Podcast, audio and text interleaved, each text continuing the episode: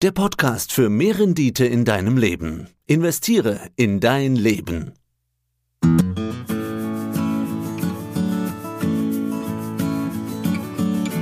Ja, herzlich willkommen zum Podcast Investiere in dein Leben. Der Podcast für mehr Rendite in deinem Leben. Die Stimme hier am Börsenradio Mischpult, die kommt heute von Peter Heinrich. Herr Jutz, Wolfgang, es ist dein Podcast. Wolfgang Jutz von Credo Vermögensmanagement aus Nürnberg. Ich grüße dich. Hallo. Hallo, grüß dich Peter. Hallo Olli. Ja, und du hast einen Gast mitgebracht, Oliver Schilling. Sie sind Change Manager. Herr Schilling, ich bitte Sie, sich ganz kurz vorzustellen. Change Management, was ist das? Ja, hallo erstmal in die Runde. Ich möchte dafür sorgen, dass Menschen Freude und Spaß an Veränderungen haben vor allem in Organisationen. Klingt jetzt ein bisschen schräg, aber ich wünsche mir schon, dass das hier und da dank meiner kleinen Mithilfe dann auch passiert. Wolfgang, wir duzen uns ja sowieso schon. Äh, ist es okay, wenn wir uns alle duzen? Sehr gerne. Prima, sehr gerne. Okay, dann machen wir das. Okay, Freude an Veränderungen, sagtest du gerade. Will man das wirklich haben? Also wenn ich das so ein bisschen von der Börsenseite betrachte, dann würde ich ja sagen, die Welt wird irgendwie immer verrückter. Wir haben ja eh schon einen geplanten Umweltwandel. Wir wissen, wir müssen da mit CO2 vorsichtiger sein, den bremsen. Wir haben den Green Deal. Dann haben wir so eine Art Krisenhopping momentan an der Börse. Zuerst Corona-Krise, dann Lieferkettenprobleme, Chipprobleme, Inflation, hohe Energiepreise, jetzt diesen Ukraine-Krieg, noch höhere Energiepreise, explosionsartig regelrecht und noch höhere Inflationen. Also wir müssen uns ja gar nicht anstrengen, was zu ändern. Die Welt zwingt uns ja regelrecht, dass wir uns ändern, oder? Wie siehst du das, Oliver? Ja, das wäre schön auf der einen Seite, ne? aber es gibt ja gerade einen netten Film auf Netflix, Don't Look Up, der von einem Kometeneinschlag handelt, bei dem es, glaube ich, zu 100 Prozent sicher ist, dass der Komet einschlagen wird. Und trotzdem wird das geleugnet, ich glaube, bis kurz vor Einschlag tatsächlich auch. Also ich bin völlig bei dir, Peter. Die Umwelt oder die Umfeldfaktoren momentan sind mehr als herausfordernd. Ich habe sowas, ich bin ja auch in einem großen Konzern, Autokonzern tätig. Ich habe sowas in den letzten oder in den vergangenen 20, 25 Jahren in dieser Dynamik nicht erlebt. Ich meine das jetzt nicht nur in Bezug auf die Automobilproduktion, sondern wirklich, was jetzt das Umfeld anbelangt. Du hast es so schön aufgezählt gerade. Und man sagt ja auch, es braucht für Veränderungen immer so ein Case for Action, ja. Also nennt man das. Also was ist eigentlich so der Grund, warum wir uns verändern müssen? Da glaube ich tatsächlich, und ich meine das gar nicht zynisch, dass solche großen Herausforderungen, wie du sie angesprochen hast, Krisen, Kriege, uns Menschen eher noch dazu bringen, dass wir uns verändern, als wenn ich sonst immer Appelle auch in die Organisation hineingebe und sage, ja, wir haben ein neues Leitbild, wir haben eine neue Strategie, wir müssen uns anpassen, China läuft vielleicht nicht mehr so gut und so weiter. Das verhallt dann doch eher. Ich denke, das hängt ja auch viel zusammen mit den sogenannten strategischen Erfolgsfaktoren. Und diese strategischen Erfolgsfaktoren sind ja deswegen strategisch, weil sie in der Vergangenheit so gut funktioniert haben. Also gerade jetzt die deutschen Tugenden, will ich sie mal nennen, dieses Planen, dieses Konstruieren können. Das sind ja unsere strategischen Erfolgsfaktoren in der Vergangenheit gewesen. Und dann kommt ja auch immer die Frage, warum soll ich mich denn überhaupt verändern, wenn das in der Vergangenheit so gut funktioniert hat? Aber ich finde, das Beispiel Nokia hat es ja in eindrucksvoller, dramatischer Weise gezeigt, was passiert, wenn ein Unternehmen sich nicht wandelt und an diesen Erfolgsfaktoren viel zu lange festhält. Mhm. Naja, und wir hatten ja auch, wenn ich dir da so, so halb ins Wort falle, Wolfgang, ich kann das nur bestätigen, wir hatten ja wirklich auch bleibe jetzt mal, wir können ja auch andere Branchen herausziehen. Wir hatten ja wirklich auch anhaltende Erfolge äh, mit unseren Konzepten, gerade was jetzt äh, Autoindustrie, du kennst ich, habe wie jeder andere auch wahrscheinlich Ende der 80er Jahre auch eine Banklehre gemacht, wie fast alle auf diesem Planeten. Man musste das damals machen.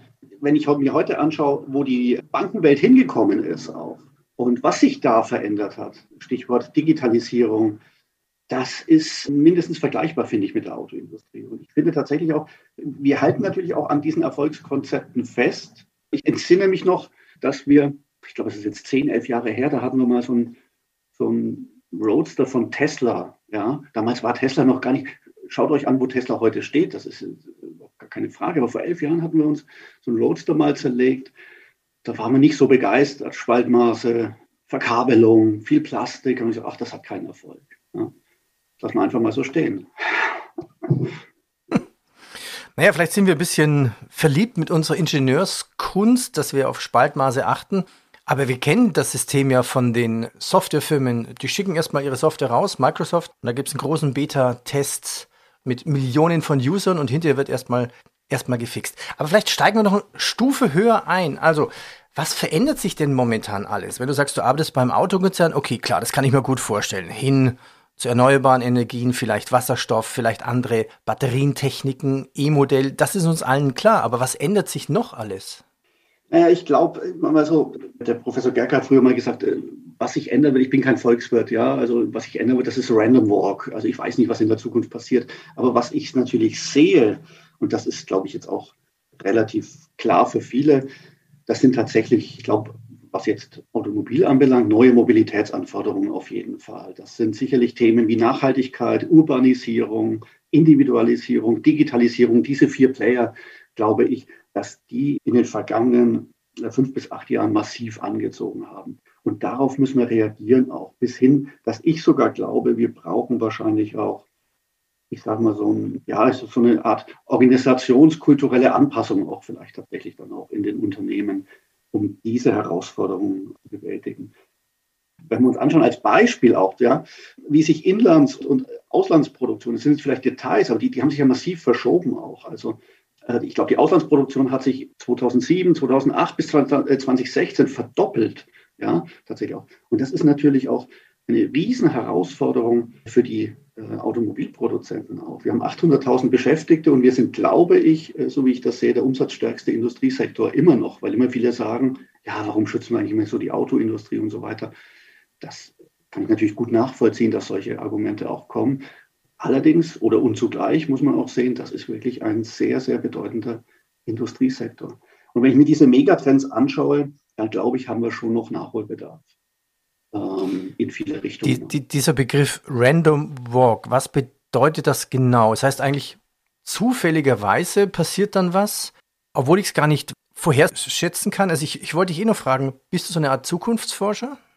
Nee, das, das gar nicht. Ich glaube aber tatsächlich, Peter, dass es ein paar Dinge gibt, die wir ganz einfach auch als Normalverbraucher hm, ganz einfach für uns feststellen können. Ja, da muss man, glaube ich, gar kein Zukunftsforscher sein. Da können wir später auch gerne mal drauf zu sprechen kommen. Da habe ich auch so eine Privatmeinung. Der Wolfgang ist ja ein guter, ein sehr guter, wie ich meine Anlageberater auch. Was sind das für, für Themen, die ich mir erwarte, auch zum Beispiel dann von einem Anlageberater, was jetzt solche Informationen anbelangt.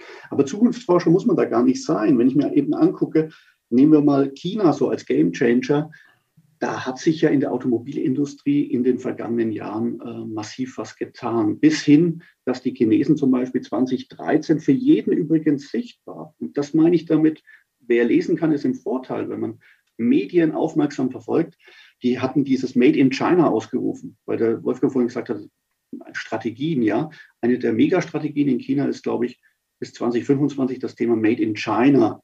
Also, was die Autos anbelangt, das Ganze zu konsolidieren. Der Automobilmarkt in China war ja sehr stark fragmentiert. Der ist ja auf diese ganzen Provinzen sehr verteilt. Und das ist den Chinesen natürlich ein Dorn im Auge, weil da natürlich auch viele Skaleneffekte verloren gehen. Und dann sagt man, äh, na, wir wollen das ein bisschen konzentrierter natürlich auch handhaben.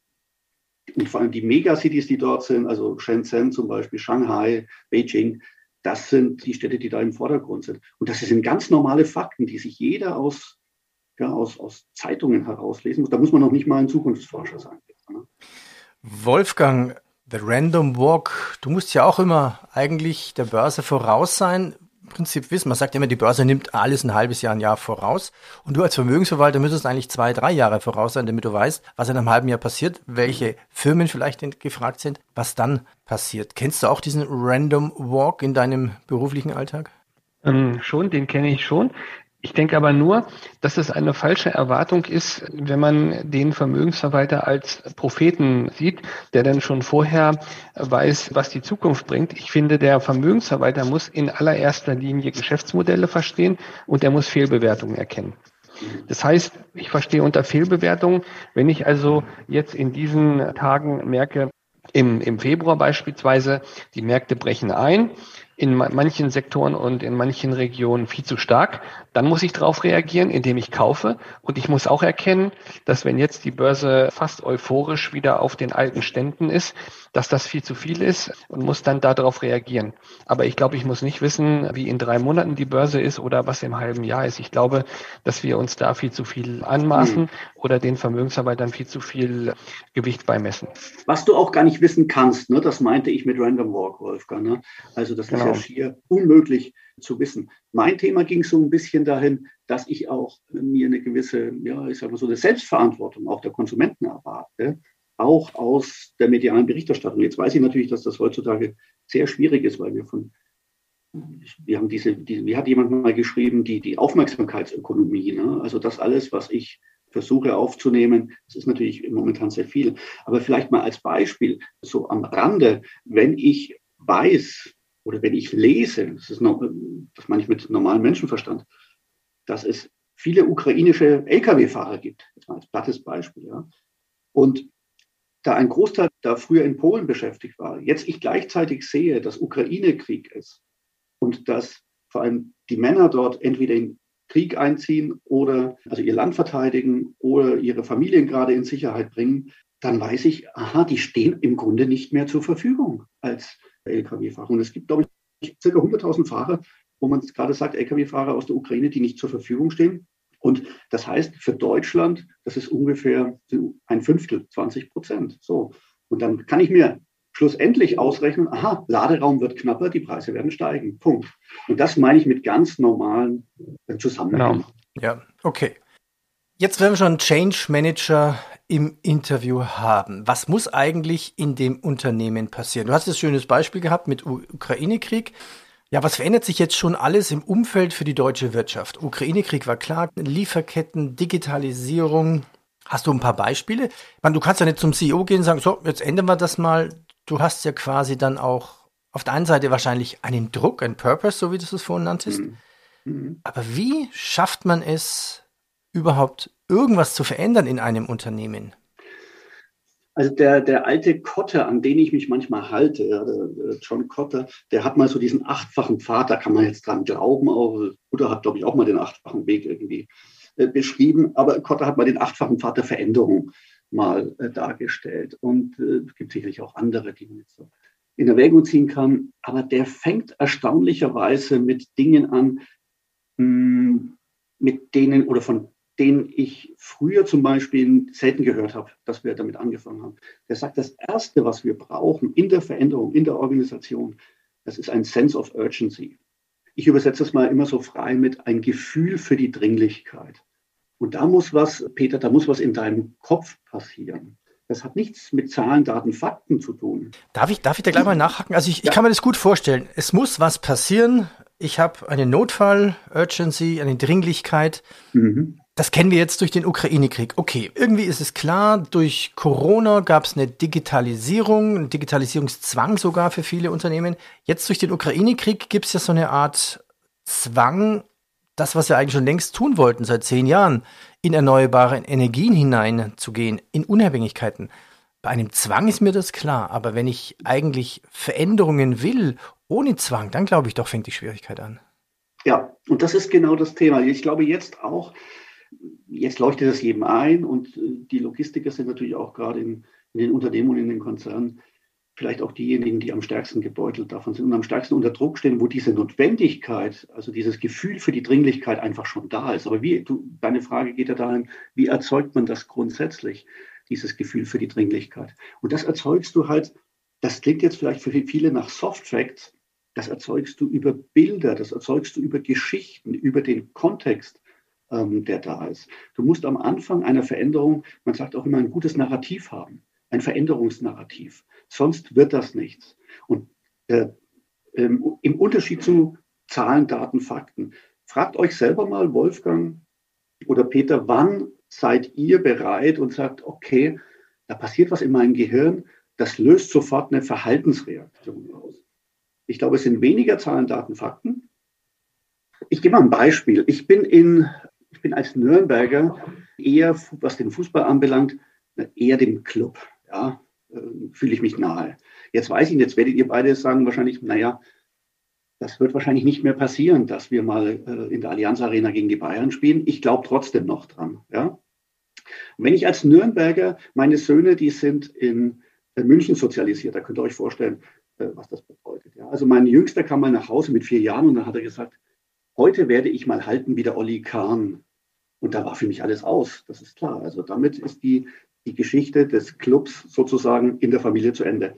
Und wenn ich in die Allianz Arena aber reingehe, auch als Clubfan, Peter, dann entsteht da ein Gefühl. Ich finde, wenn man da Corona hin oder her. Ist es ein, ist es ein, stolz, ist es ein stolzes Gefühl? Der Club spielt jetzt in der Arena oder mehr ein ängstliches Gefühl? Na, es ist, es ist auch, auch wenn der Club nicht spielt, auch wenn jetzt da die Hertha äh, unter Magath spielen würde oder, oder, der, der, oder die Dortmunder gegen die Bayern, ich hätte immer ein, das ist ein cooles Gefühl. Das ist ein Gefühl der Teilnahme, der, des Miteinanders. Es ist auch ein bisschen kribbelig, was da passiert. Und Peter, selbst als Clubfan wäre ich schon fast so weit, dass ich Stern des Südens singen würde, was ja total pervers ist. Da denke ich mir auch, mein Gott, bist du Depper eigentlich, ja?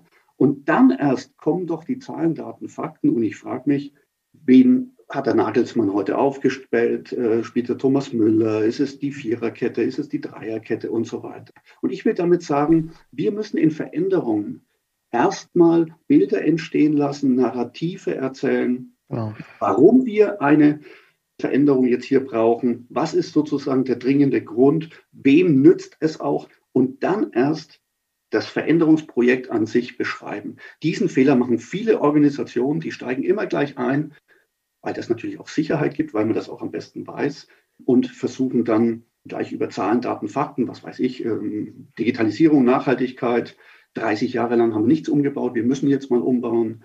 Andere OEMs haben auch umgebaut. Das ist aber nicht die Geschichte, die Menschen hilft, der Veränderung zu folgen.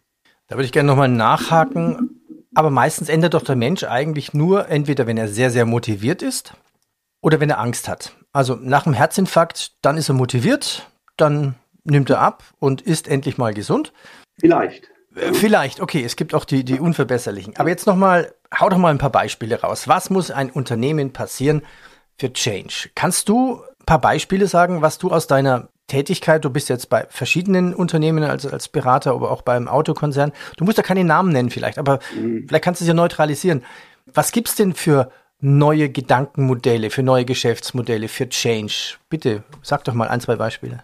Also das sind natürlich die, ich sag mal, die normalen Dinge, die gerade im Umfeld passieren, dass du sagst, wir haben hier ähm, irgendwelche strategischen Vorhaben, wir haben hier neue Leitbilder, neue Zukunftsorientierungen, was auch immer es da auch geben mag. Oder es kürzlich hat ein Unternehmen gesagt, wir brauchen eigentlich, Wolfgang hat es angesprochen, wir brauchen eine neue Unternehmensstrategie. Und jetzt ist aber so, ähm, Peter, was wir früher unter Strategie verstanden haben, da haben wir halt bunte Sprüche an die Wand geklopft und haben dann geschrieben, wir sind die Größten, wir sind die Schönsten, wir sind die Besten und so weiter.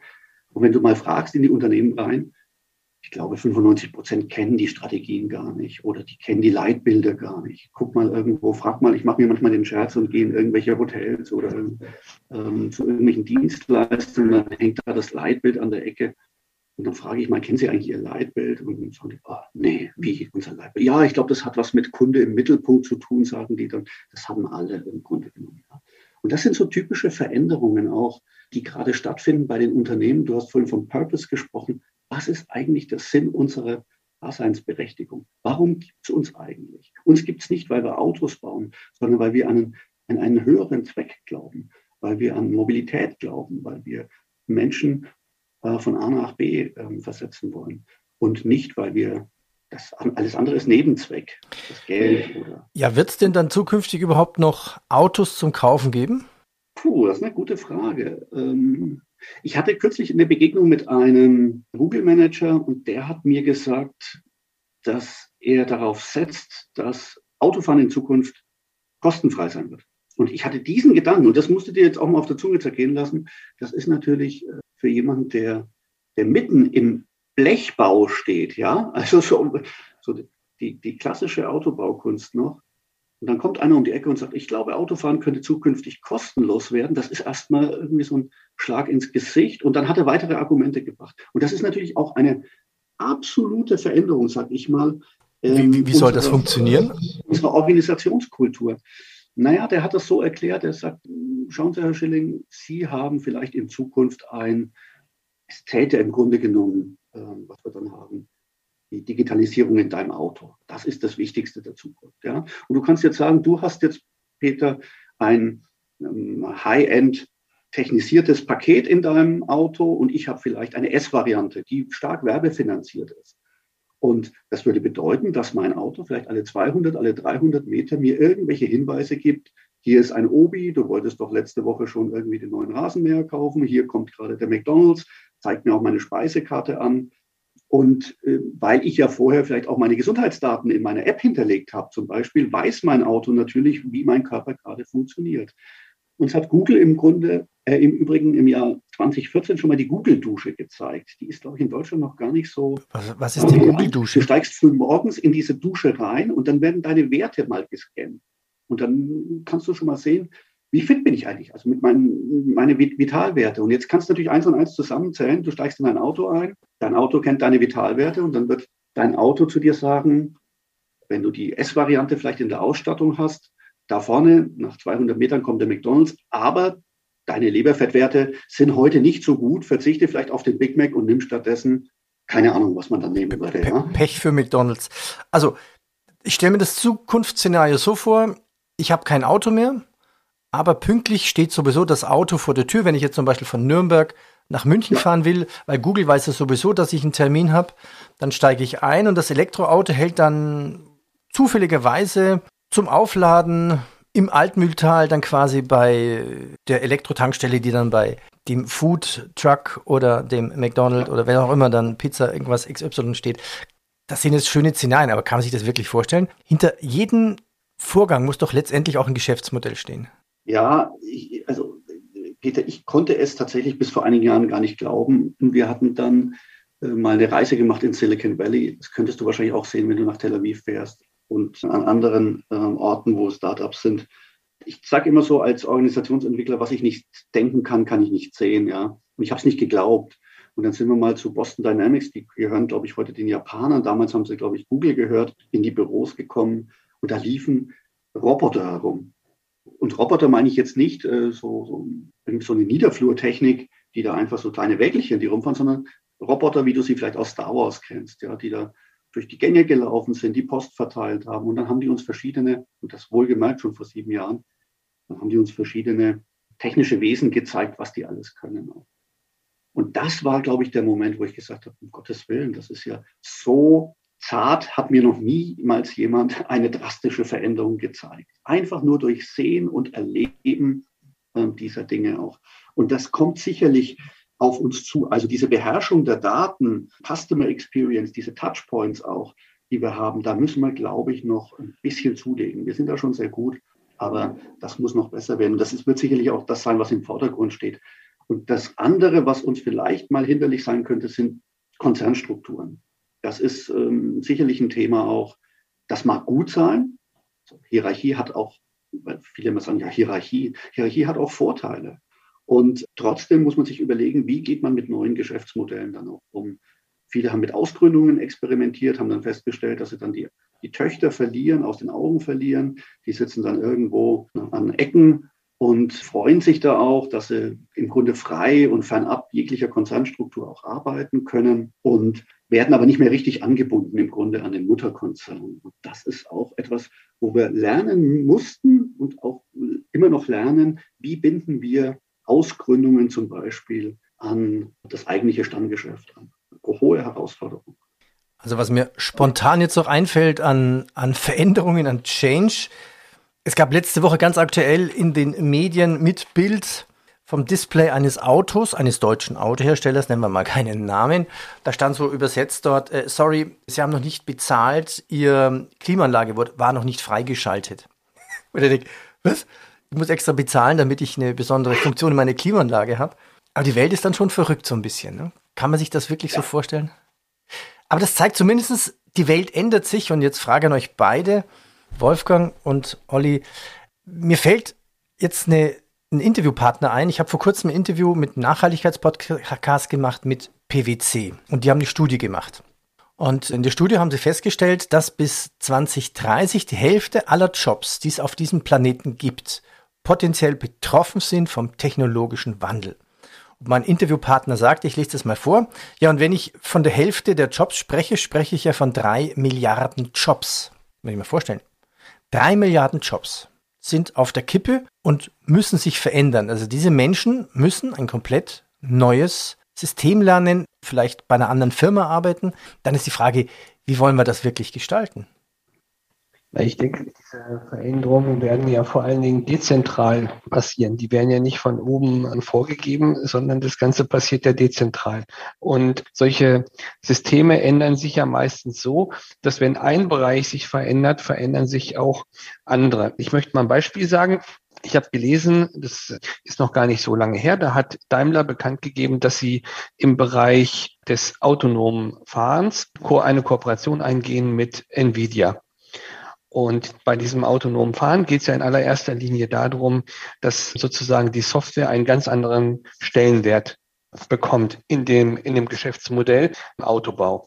Und wenn das so ist, verändern sich nicht nur die Systeme, die Anforderungen an die Berufe, auch an den Autobau, auch die Geschäftsprozesse bei Daimler, sondern es ändern sich auch die Zahlungsströme. Das heißt, auch die Wertschöpfungsketten verändern sich entsprechend. Und darauf können wir uns insgesamt komplett einstellen. Das heißt, Geschäftsmodelle verändern sich, brechen auf. Ähm, her, herkömmlich geglaubte Zusammenhänge bestehen nicht mehr, sondern auf einmal ist die Software das dominierende Element und nicht mehr der Autobau. Und damit ändern sich in beiden Bereichen die Dinge. Und natürlich dann auch im Bereich der Finanzen, im Bereich der Vermögensverwaltung dann entsprechend auch. Das ist ja spannend. Auch, Wolfgang, vielleicht müssen wir auch mal drüber nachdenken. Ich weiß nicht, wer der Erste war, der das mal äh, angesprochen hat. Ich glaube, es war noch unter der Merkel, äh, in der Merkel-Ära. Vielleicht, äh, du hast es jetzt so zart gestreift, ist auch mal der Gedanke an so eine Art Gesamtverkehrskonzept, wenn wir jetzt mal hier bei diesem Thema bleiben. Ja, also wo wir auch wirklich haben, Staat haben, Konsumenten haben, Gewerkschaften, die miteinander an, an solchen Konzepten, wie wir das in Dänemark, in Norwegen zum Beispiel auch erleben, kann man jetzt natürlich sagen, ja gut, das sind natürlich viel, viel weniger Einwohner davon betroffen. Und trotzdem wäre das vielleicht auch etwas, wo man miteinander in so eine Art Gesamtagenda oder Gesamtpakt auch eintritt. Das erlebe ich momentan noch nicht. Da gibt es immer noch sehr, sehr viele Einzellösungen. Genau, aber dann ist nämlich der Ansatz nicht mehr der Fahrzeugbau oder die Technologie, sondern dann wäre zum Beispiel so ein Unternehmen, ich nenne mal ein Beispiel Sixt, im Vorteil, dass ich im Grunde genommen, dass es völlig egal ist, welches Auto ich mir dann über mein Handy bestelle. Also ich habe dann wahrscheinlich so eine App auf meinem Handy, bestelle mein Auto und suche mir dann selber aus, welches Fahrzeug ich haben will. Oder, was natürlich noch viel mehr Charme hat, ich kombiniere die Verkehrsmittel so, wie ich die brauche, Flieger, Bahn oder Auto so dass ich dann letztendlich, wenn ich dann in Italien ankomme, ich mit mehreren Verkehrsmitteln dann dahin gekommen bin und nicht mehr selbst ein Auto brauche und selbst mit dem Auto über den Brenner muss.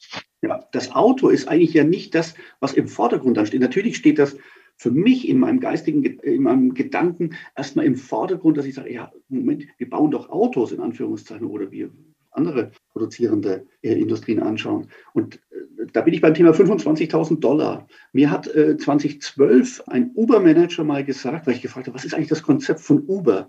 Ich, Depp, habe natürlich sofort, wirst du gleich sagen, an Taxi gedacht. Ja? Taxi bringt mich von A nach B. Dann hat er gesagt, nee, und das geht in die Richtung, die du gerade beschrieben hast. Wir wollen ein Mobilitätskonzept haben und wir denken dann in Flatrates.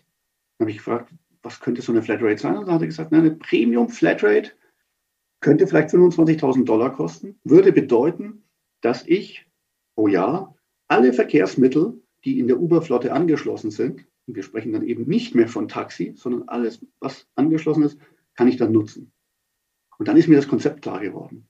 Das nennt sich dann wirklich Mobilitätskonzept und das geht tatsächlich auch, wie du gerade beschrieben hast, Wolfgang, über das Auto, ja, oder das Taxi, wie ich Depp da gedacht habe, natürlich weit hinaus. Und dann habe ich erstmal begriffen, was das Geschäftsmodell überhaupt äh, dahinter ist. Also es ändert sich sehr schnell sehr viel. 25.000 Dollar, na gut, äh, wenn das weltweit geht als Flatrate und ich muss viel reisen, habe ich vielleicht eine Zielgruppe dafür. Wolfgang, du bist der Vermögensverwalter. Du hast euch gerade ein schönes Beispiel gebracht. Das heißt, das Geld bekommt jetzt dann nicht mehr Daimler, sondern Nvidia. Daimler wird schwächer. Heißt das vielleicht auch, die Daimler-Aktie wird schwächer? Früher gab es immer so unter Börsianern den Witz, was hast du lieber? Lieber eine Daimler im Depot oder einen Daimler in der Garage? Eine Nvidia kann man nicht in die Garage stellen. Was verändert sich jetzt für dich? Was sind die Voraussetzungen als Vermögensverwalter für dich? Die entscheidende Sache ist ja, dass ich das Geschäftsmodell des Unternehmens verstehe und eben schaue, welche ähm, Qualität steckt dahinter. Dazu gehören natürlich Gewinndynamiken, Wachstum, aber auch solche Sachen wie Preisfestsetzungsmacht und eben auch die Bewertung von Unternehmen. Und ich will jetzt gar nicht darauf eingehen, ob Daimler jetzt in fünf Jahren mehr wert ist als heute oder weniger. Das vermag man zum jetzigen Zeitpunkt noch gar nicht äh, zu sagen, weil Daimler kann sich ja mit dem autonomen Fahren neue Geschäftsmodelle erschließen. Aber im Bereich der Wertschöpfungsketten glaube ich, dass im Bereich Technologie und im Bereich Digitalisierung ganz neue und viel größere Margen zu verdienen sind. Man sieht das ja auch an der Bewertung von den großen Tech-Konzernen, Apple, Microsoft, Google, Amazon und so weiter und eben auch viele Nasdaq-Titel, die jetzt vielleicht ein bisschen zurückgekommen sind. Aber wenn die Gewinndynamik entsprechend stark bleibt, und davon gehen wir mal erstmal aus, dann glaube ich, kommen wir an dem Thema Technologie langfristig eben auch nicht ähm, vorbei in den Bereichen, wo die meiste Wertschöpfungskette ähm, zu erzielen ist.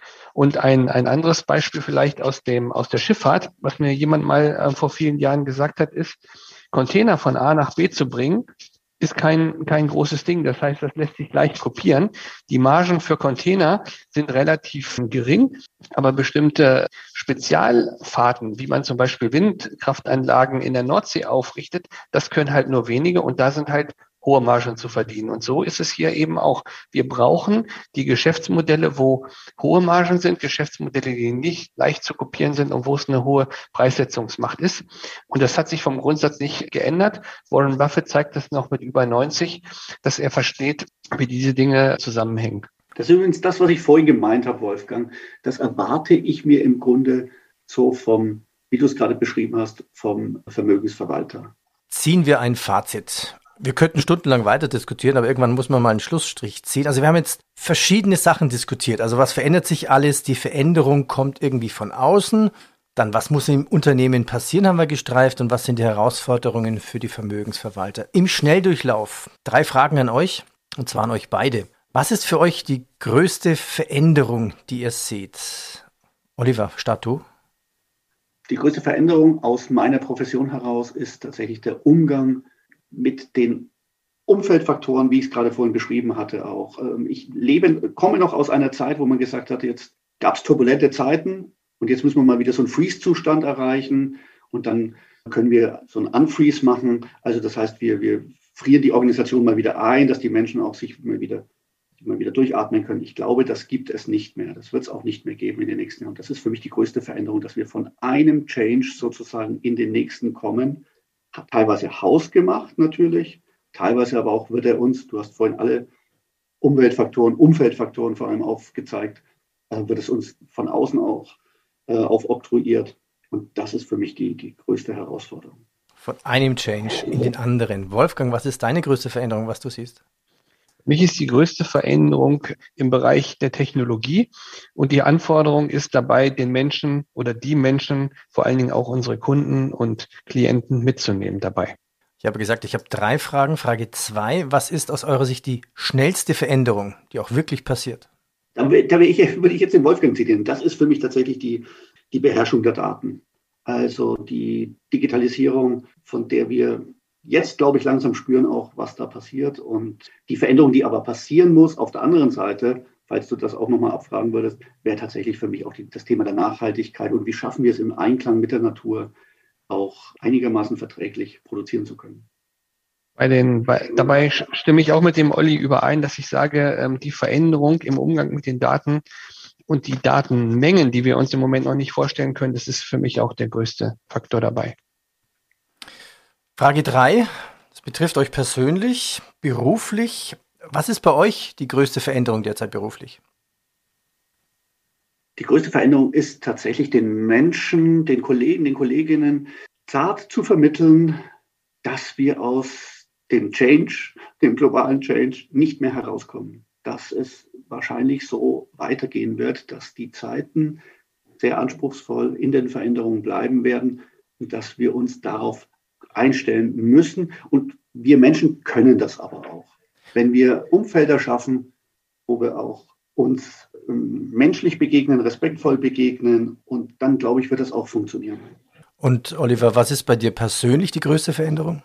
Persönlich die größte Veränderung. Ich fand es jetzt spannend, mal mit der ganzen Familie durch Corona, mit Corona äh, hindurchzugehen und gemeinsam auch den Blick auf die Familie nochmal neu zu schärfen, vielleicht neu zu finden auch. Das war für uns diese, durch die Pandemiephase, äh, das war für uns schon eine äh, Herausforderung, die wir, glaube ich, sehr, sehr gut gemeistert hatten, die man aber auch nicht einfach so nebenbei machen kann, sondern man muss es auch ansprechen. Also Familie hat, fand ich jetzt wieder einen neuen Stellenwert bekommen. Hatte sie vorher schon, aber ist nochmal durch Corona anders gekommen.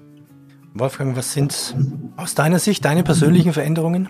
Also die größten Veränderungen im persönlichen Bereich ist die Veränderung mit einem, mit dem Abstand zu anderen Menschen beziehungsweise mit dem Alleinsein gut zurechtzukommen und vor allen Dingen Ankerpunkte dann zu finden, Fixpunkte zu finden, an denen man sich festhalten kann und vor allen Dingen auch den Menschen, mit denen wir zusammenarbeiten, einen gewissen Halt und eine Orientierung zu geben. Herzlichen Dank. Danke an unseren Change Manager Oliver Schilling. Vielen Dank, Herr Jutz, Wolfgang. Vielen ich Dank. Dir. Ich danke euch. Danke. Vielen Dank. Peter. Vielen Dank, Wolfgang. Nützliches Wissen, ganz praktische Tipps und eine extra Portion Ermutigung. Das war der Podcast Investiere in dein Leben.